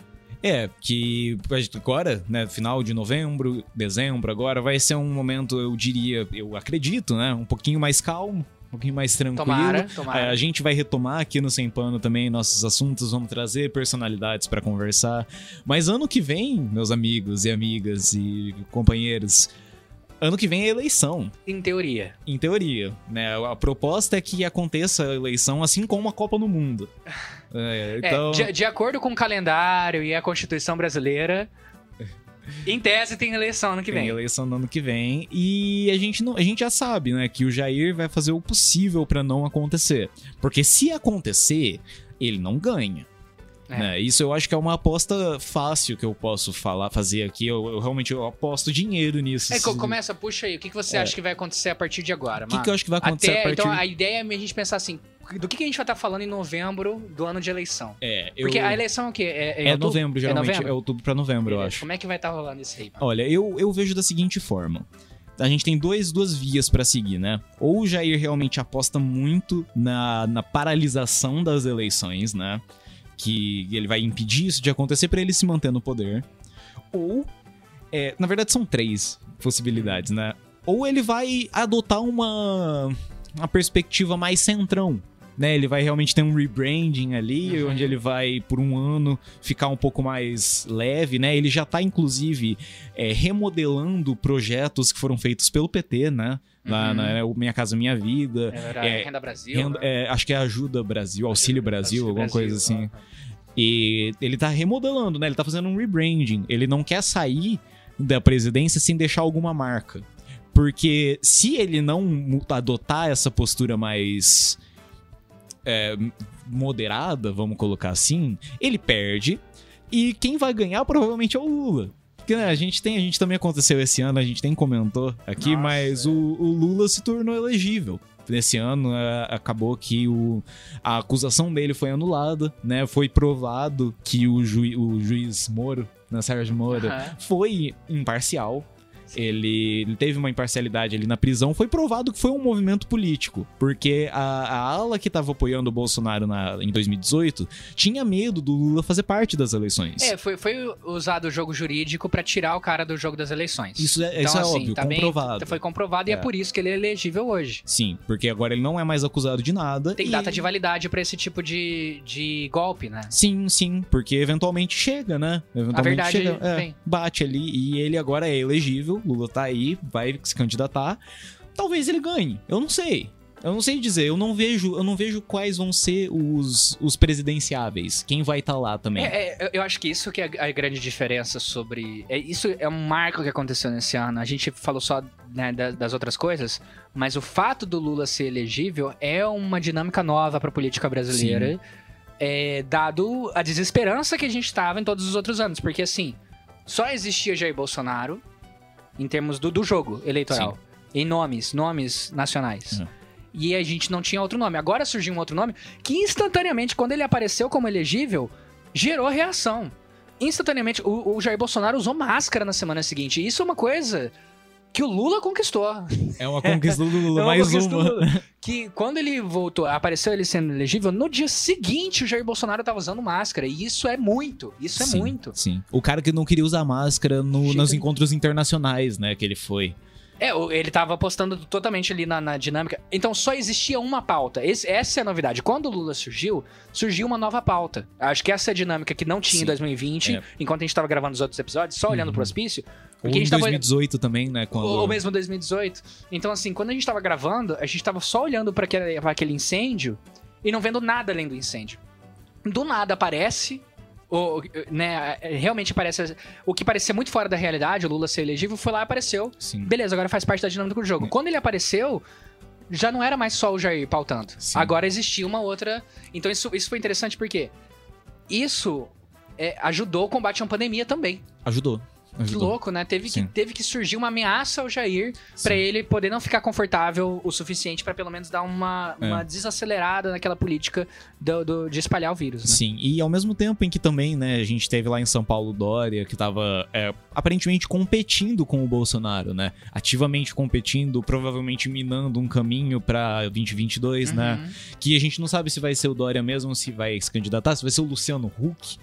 não É, vai ser o é. Luciano Huck, acho que ele já pulou. É, Acho fora. que ele já pulou fora desse. Que, é, não, que ele saiu do programa dele, né? Então, É, vai eu- que, É, né? não, ah, não sei. Sei lá. Sei. Mas, e aí que tá, esse é o meu ponto. Eu, eu, eu vejo, eu não vejo o Bolsonaro ganhando, em hipótese alguma, a não ser com um golpe interno, né? Com um um contragolpe É que, ali. aí, é, é que aí não é uma discussão É. sobre eleição. Que aí já não é mais eleição, mas em um cenário democrático eleitoral, Jair Bolsonaro não ganha no ano que vem, porque ele não ganha apoiadores novos. Ele só perde os antigos. Aquela base que sempre existiu tá se desfazendo aos poucos. E ele não ganha apoiador novo, porque ele não tomou nenhuma atitude de transformação. Né? Ele não, ele não é um agregador. Ele não nem é um na agregador. base dele. Ele não é um agregador. E isso é prejudicial pra esse jogo político que a gente tem, que é um jogo de que é mandatos determinados, de quatro anos, onde você precisa ser reeleito, né? Ainda mais num cenário como presidente ali, que é, um, é o cenário mais olhado, né? As Uhum. pessoas estão sempre de olho ali, tudo sempre cai no presidente, e não é à toa. Porque no final das contas é ele Esse quem. é o cargo. É, é É. ele quem decide, ele quem toma as decisões, no afinal das contas. E é isso, né? A gente viu que a- a- o cargo de presidente botou uma pressão muito forte no Jair. Né? É. Acho que dá pra perceber isso, que quando ele entrou, talvez ele não tava esperando que ele ia ser tão cobrado É, ele foi. Eu não, eu não sei o que esse cara Eu não tá sei o que ele pensando. tava pensando. Eu acho que ele foi no impulso. Eu acho que ele entrou no impulso e ele tá sentindo os efeitos. Ele fala to- direto, sempre que possível, ele fala o quão infeliz É. que ele tá. Você acha Né? que é uma merda pra mim? É, você acha que eu tô feliz aqui? Todo dia tô, tem- tô gente Todo me- mundo me é. cobra. e chora. E, e sabe, ele que escolheu isso. Ele se botou nessa posição e ele tá tomando atitudes pra se perpetuar nessa posição. Mas o que, que você acha? Então, é muito interessante. Eu tô pensando muito nas coisas que você tá falando, porque aquele ponto é, sobre ele não ser um agregador. Política ela é feita assim. Quando você tem um, você é uma figura política importante, você tem muitas alianças. Sim. É, em oposição e em apoio, né? E o Jair, ele foi um fenômeno é, consequência do antipetismo, consequ... na verdade não é que ele é consequência, ele sempre existiu, sempre foi essa figura caricata que tava lá pra defender o fechamento de STF, que tava lá pra fechar Congresso, que tava lá pra eh, vingar os militares. Vingar os militares a partir de 80. Eu, eu vejo Jair assim, né? Durante todo o período dele como deputado, ele tava lá pra empregar a família dele e o marketing dele, a- o posicionamento dele, o folclore dele, é a visão de vingar os militares depois de 88. Parece que, que é isso. Porque tudo, todo o discurso dele que você encontra é em tirar a esquerda, é em, em ver que o país foi destruído, bom mesmo era na época da ditadura. É sempre esse, esse mesmo apoio que representa uma boa parte da população, né? Sim. Isso ganhou uma força muito, muito forte é, com a crise da imagem do PT em, em relação à corrupção, quando a corrupção foi é, agregada à direita como, como uma bandeira de direita, né? O combate à corrupção, como se fosse. Como se tivesse gente que é a favor de corrupção gente que é contra. E aí, dentro dessas, hum, dessas ideias simples, encaixou muito bem o Jair e ele virou um mito, né? Quer dizer, não foi uma série de alianças que o cara construiu ao longo da carreira do cara, entendeu? Sim. Não é um cara que tem uma abertura política pra fazer uma aliança. Ele tem alianças dentro do exército. E isso com certeza, porque ele discursa dentro do exército desde antes do CQC. Sim. A galera dá abertura pra ele lá falar com os cadetes pra falar sobre política. O Sim. que é ilegal. Sempre foi ilegal. E, e é ilegal. Sim. Entendeu? Isso não, não, não se pode fazer. Só que articulações políticas que você faz pra você ter uma força. É. Isso é uma coisa que garante você vo- é, você ser eleito numa, sabe, em novas, novas eleições, enfim. O que aconteceu com o Jair? O que aconteceu? Você tem um movimento conservador que ganhou muita força com, com esse antipetismo, é, com essa bandeira aí do combate à corrupção como uma bandeira de direita, e você tem essa ascensão do PSL, né? Tem todo esse movimento que ocupou, ele, ele todo mundo é, entrando na imagem do Jair. Jair. Só que ninguém sendo aliado, né, político do cara. Todo É, mundo Indo de carona mesmo. falando, né? é, olhando que esse discurso ressoa com a população Sim. e entrando nesse discurso. Então você teve o Bolsodória, você Sim. teve alianças com pessoas que hoje são inimigas. Sim. E o Bolsonaro não fez política com nenhuma dessas pessoas. Ele, ele, ele sente que. É, é isso que eu acho, né? Quando a gente tá falando de hospício, a gente tá falando de brisa de gente louca. Sim. Eu acho que ele, ele, ele, sendo 30 anos deputado, a, a hora que ele se viu na cadeira de presidente pra executar toda a brisa que ele achou que é certo, ele simplesmente foi lá e executou. É. Né? Foi lá, sentou e fez. E é uma política destrutiva, não é uma política que dá frutos. Sim, e também porque ele se ele se bancou numa premissa que qualquer pessoa que se bancasse, que tivesse o mínimo de personalidade, né, vamos colocar assim, ou que atingisse as massas com um discurso, que foi o caso do Jair, não diria que ele tem personalidade, Aham. né? Eu acho que ele é mais puxado pra esse lado, ele tem um discurso que tá dentro do brasileiro. Tá É, dentro do Tá brasileiro. dentro do brasileiro médio. Vamos colocar assim, brasileiro médio frustrado, desempregado, que não, não vê vitória, só vê, vamos dizer assim, progresso social. Ele né? aponta, ele aponta pros inimigos in- imaginários. É, e fala, a culpa de você estar nessa situação é daqueles caras ali, é do PT, é dos pobres, é dos indígenas, é dos Isso foi um comunistas. movimento que ressoa muito legal em 2016, 2017, Isso. 2018. Porque era a época que o antipetismo tava no seu auge ali. Então né? todo mundo pegou carona com o Jair. Só que aí, quando ele chegou lá, o que ele fez? Saiu do PSL, E foi Porque- seguir a política e, dele. ele foi fazer o, o lance dele, que Uhum. ele é o ditadorzinho dele ali. Então, mesmo os cara maluco que, que acredita nas mesmas merdas, ele não fez política com essas pessoas. Sim, sim. Então, o que, eu- o que eu vejo do Jair é essa autodestruição. É. Então, eu acho que ele tá muito mais preocupado, a partir do momento que ele chegou na cadeira de presidente, ele não tava mais preocupado em fazer política, fazer alianças e, e se perpetuar ali no poder. Não que ele não tivesse, se ele soubesse fazer isso, ele teria feito, mas ele não fez isso por 30 anos. Durante 30 anos, ele vestiu essa, essa roupa é, folclórica Uhum. que ele veste e empregou a família. Foi isso que ele fez durante 30 anos na política. Empregou a família. A Sim. família dele na- nos gabinetes e tal, e fez as rachadinhas, fez o processo todo. É isso que ele sabe fazer. É que eu de que- repente, esse cara tá na cadeira de presidente pra executar as brisas dele e é só autodestruição. Sim. Só autodestruição. Então, o que, eu, o que eu vejo é que ele agora vai focar em não ser preso. É. É, isso que eu consigo imaginar pra novembro de 2022. Tendo a corrida eleitoral, eu consigo ele usando todos os recursos pra de novo levar a democracia até o limite. Que, como ele fez esse ano, que nem Uhum. era de eleição, então no ano de eleição ele vai fazer isso. Vai. Não vai diminuir no discurso contra o TSE, não vai diminuir no discurso contra a urna eletrônica, vai ficar colocando um monte de, de neblina em cima do debate político. Não vai conseguir ganhar a eleição, né? Não vai, nem tentar. Não vai nem né? tentar. É, porque, vai, vai- aspas, porque o é. jogo é, é, é, é É injusto, roubado, né? Roubado e tal. Sim. E aí ele vai fazer o máximo pra não passar a faixa presidencial. E depois disso ele vai fazer o máximo pra não ser preso. Né? Sendo que ele ser preso é o mínimo. Só que já estão, já tá sendo discutido enquanto a gente grava esse podcast a possibilidade dele ser, ah, pegar um cargo de senador vitalício pra ele ter ali uma, uma imunidade, não ser Ah. processado pelos crimes. Então você vê que já tem um esforço pra no mínimo ele não ser preso. Eu Sim. acho que esse vai ser o, o, o, a- o esforço dele ao longo do- desse, desse ano. É, Vai ser ele forçando a democracia no limite e procurar meios dele não ser preso. É porque faz sentido também que a família dele, mesmo sobre investigação, né? Dentro de investigações, assim, a gente tem aquele filho mais novo que hoje em dia tá fazendo um networking fudido. Né, ele entra em contato com empresários ali, com pessoas grandes. Eu vejo esse moleque se candidatando no futuro, sabe? Eu vejo. Eu É, os faço, filhos, é. a família inteira do Jair Vai vai, vai, vai, continuar. vai ter uma, uma. Qual que é o nome? Uma.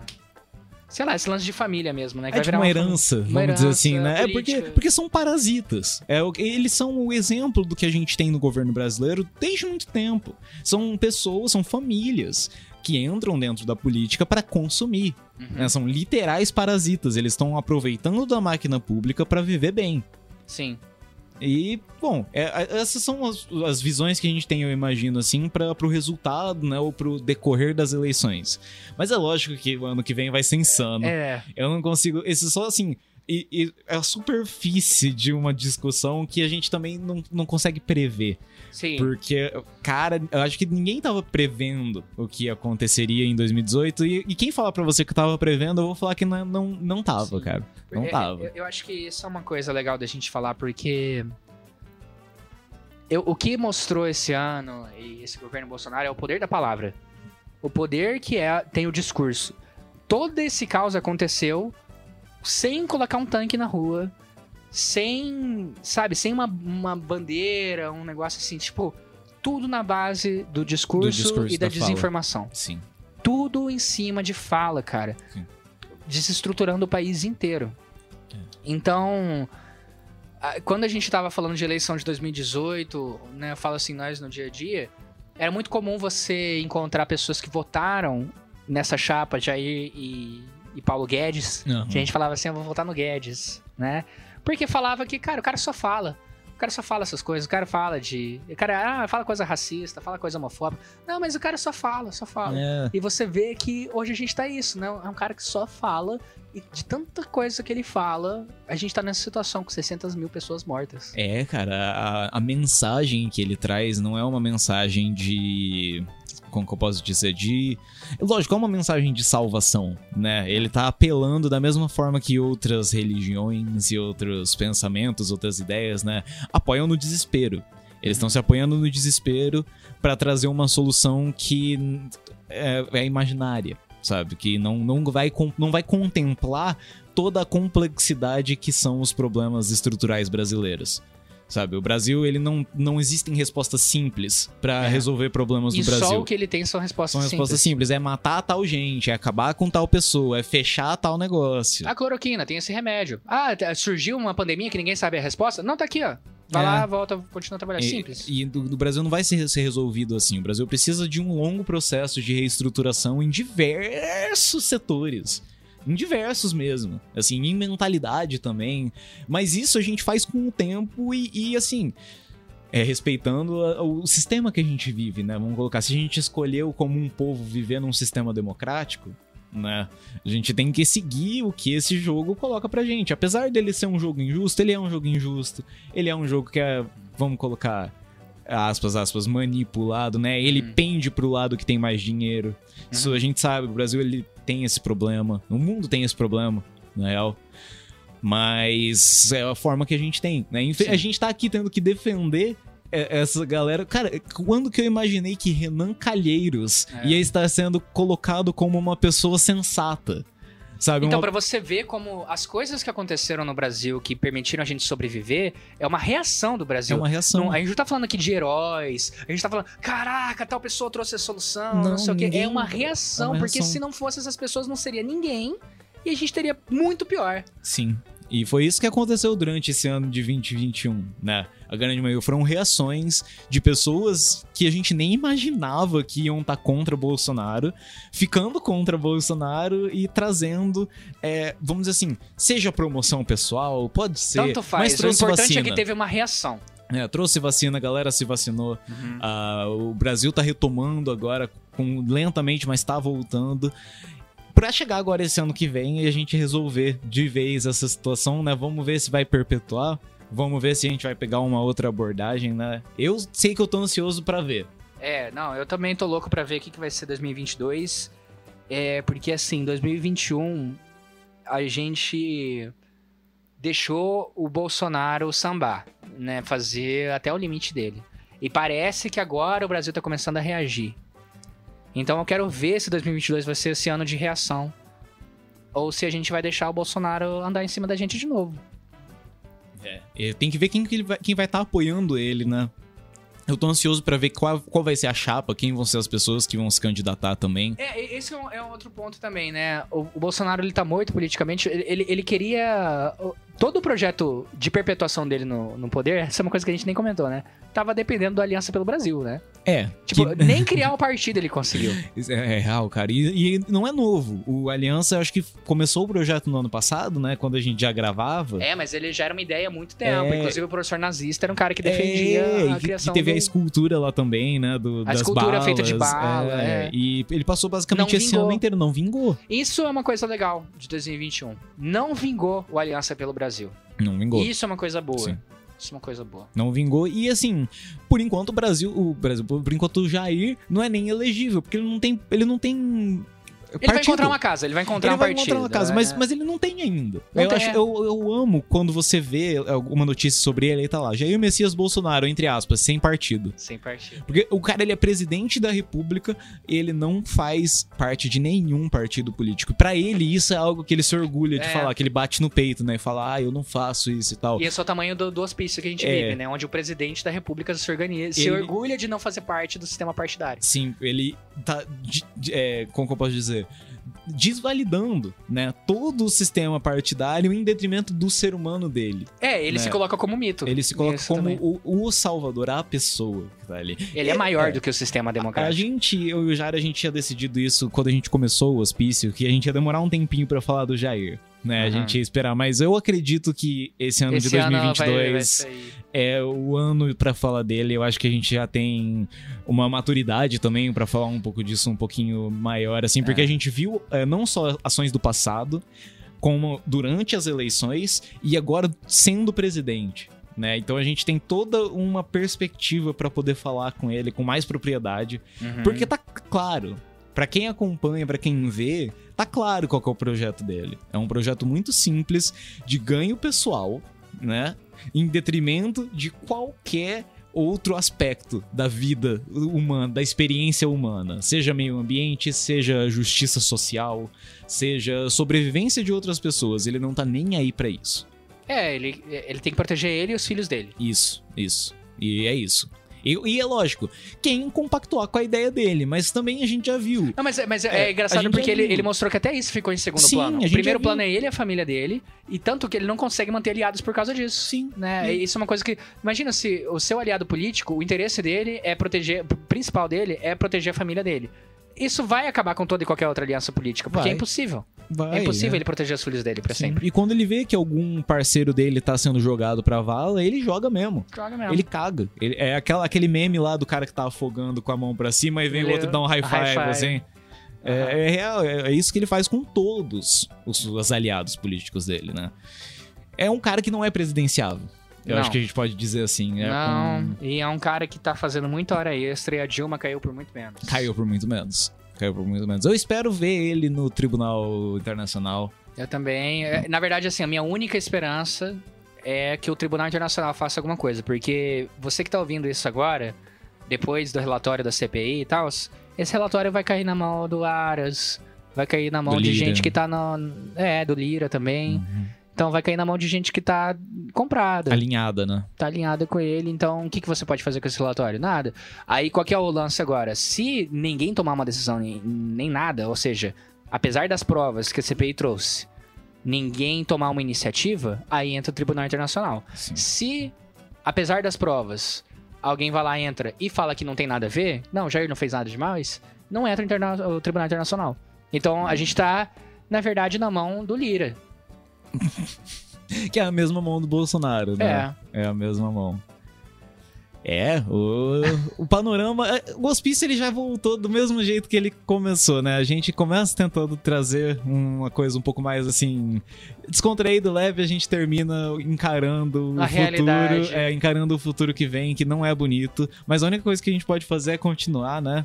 É. E eu queria saber agora do, do público, dos ouvintes, de quem tá ouvindo, se. O que vocês acharam desse ano? Né? Teve algo que a gente esqueceu de comentar aqui? É, o que, que foi importante que aconteceu em 2021 que a gente acabou perdendo nessa. que- contextos importantes pra gente trazer o hospício de volta. Isso aí, tem algum personagem que você gostaria de Que a ouvir que a gente falasse?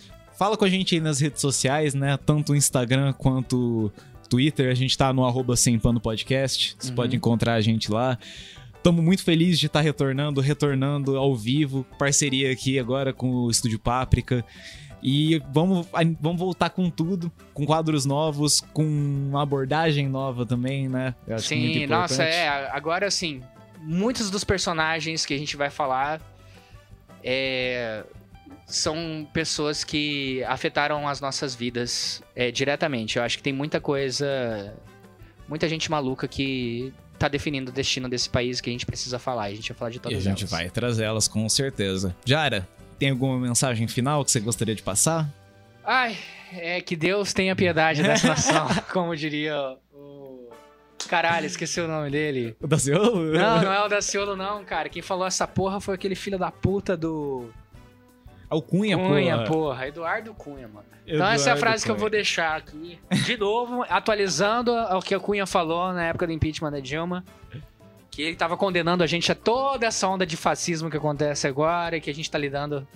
Então eu reitero, né? Eu atualizo. Que Deus tenha piedade dessa nação, pelo amor de Deus. Justo, justo. Eu quero agradecer primeiro a produção nova que a gente tem aqui, o Hudson, o pessoal aqui do Páprica. Muito bacana, um espaço muito legal. A gente tá vindo agora com novidades também em vídeo, não só no formato do áudio. Agradecer a todo mundo que tá voltando para assistir aqui com a gente, né? Sejam muito bem-vindos de volta à nossa casinha, ao nosso hospício. E de qualquer forma, galera, por favor, eu espero que vocês gostem do, do que vai vir. E vamos mantendo essa cena, essa conversa, essas discussões sempre em pauta, né? Sempre falando. Uhum. E tentando ao máximo ali aproveitar isso aqui. Porque não adianta também a gente só ficar triste e desesperado, que nem a gente fica na maioria do tempo. Sim. É, a gente tem que dar uma, uma olhada com um olhar um pouco diferente também, né? É, Mas- aqui é o momento pra gente prestar atenção nessas coisas que estão acontecendo, conversar sobre essas coisas e assim, não tem não tem por que a gente deixar pior do que já é. Já é bem ruim, É, né? Então, a gente vai tentar colocar algum humor no meio desse absurdo todo. sim. E trazer talvez uma perspectiva diferente. Né, talvez uma perspectiva que você ainda não tenha analisado. Eu espero que você tire algo bom dessas nossas discussões, né? Isso. Muito obrigado pela audiência, muito obrigado por escutarem a gente e a gente se vê no próximo. Valeu, falou! Uh!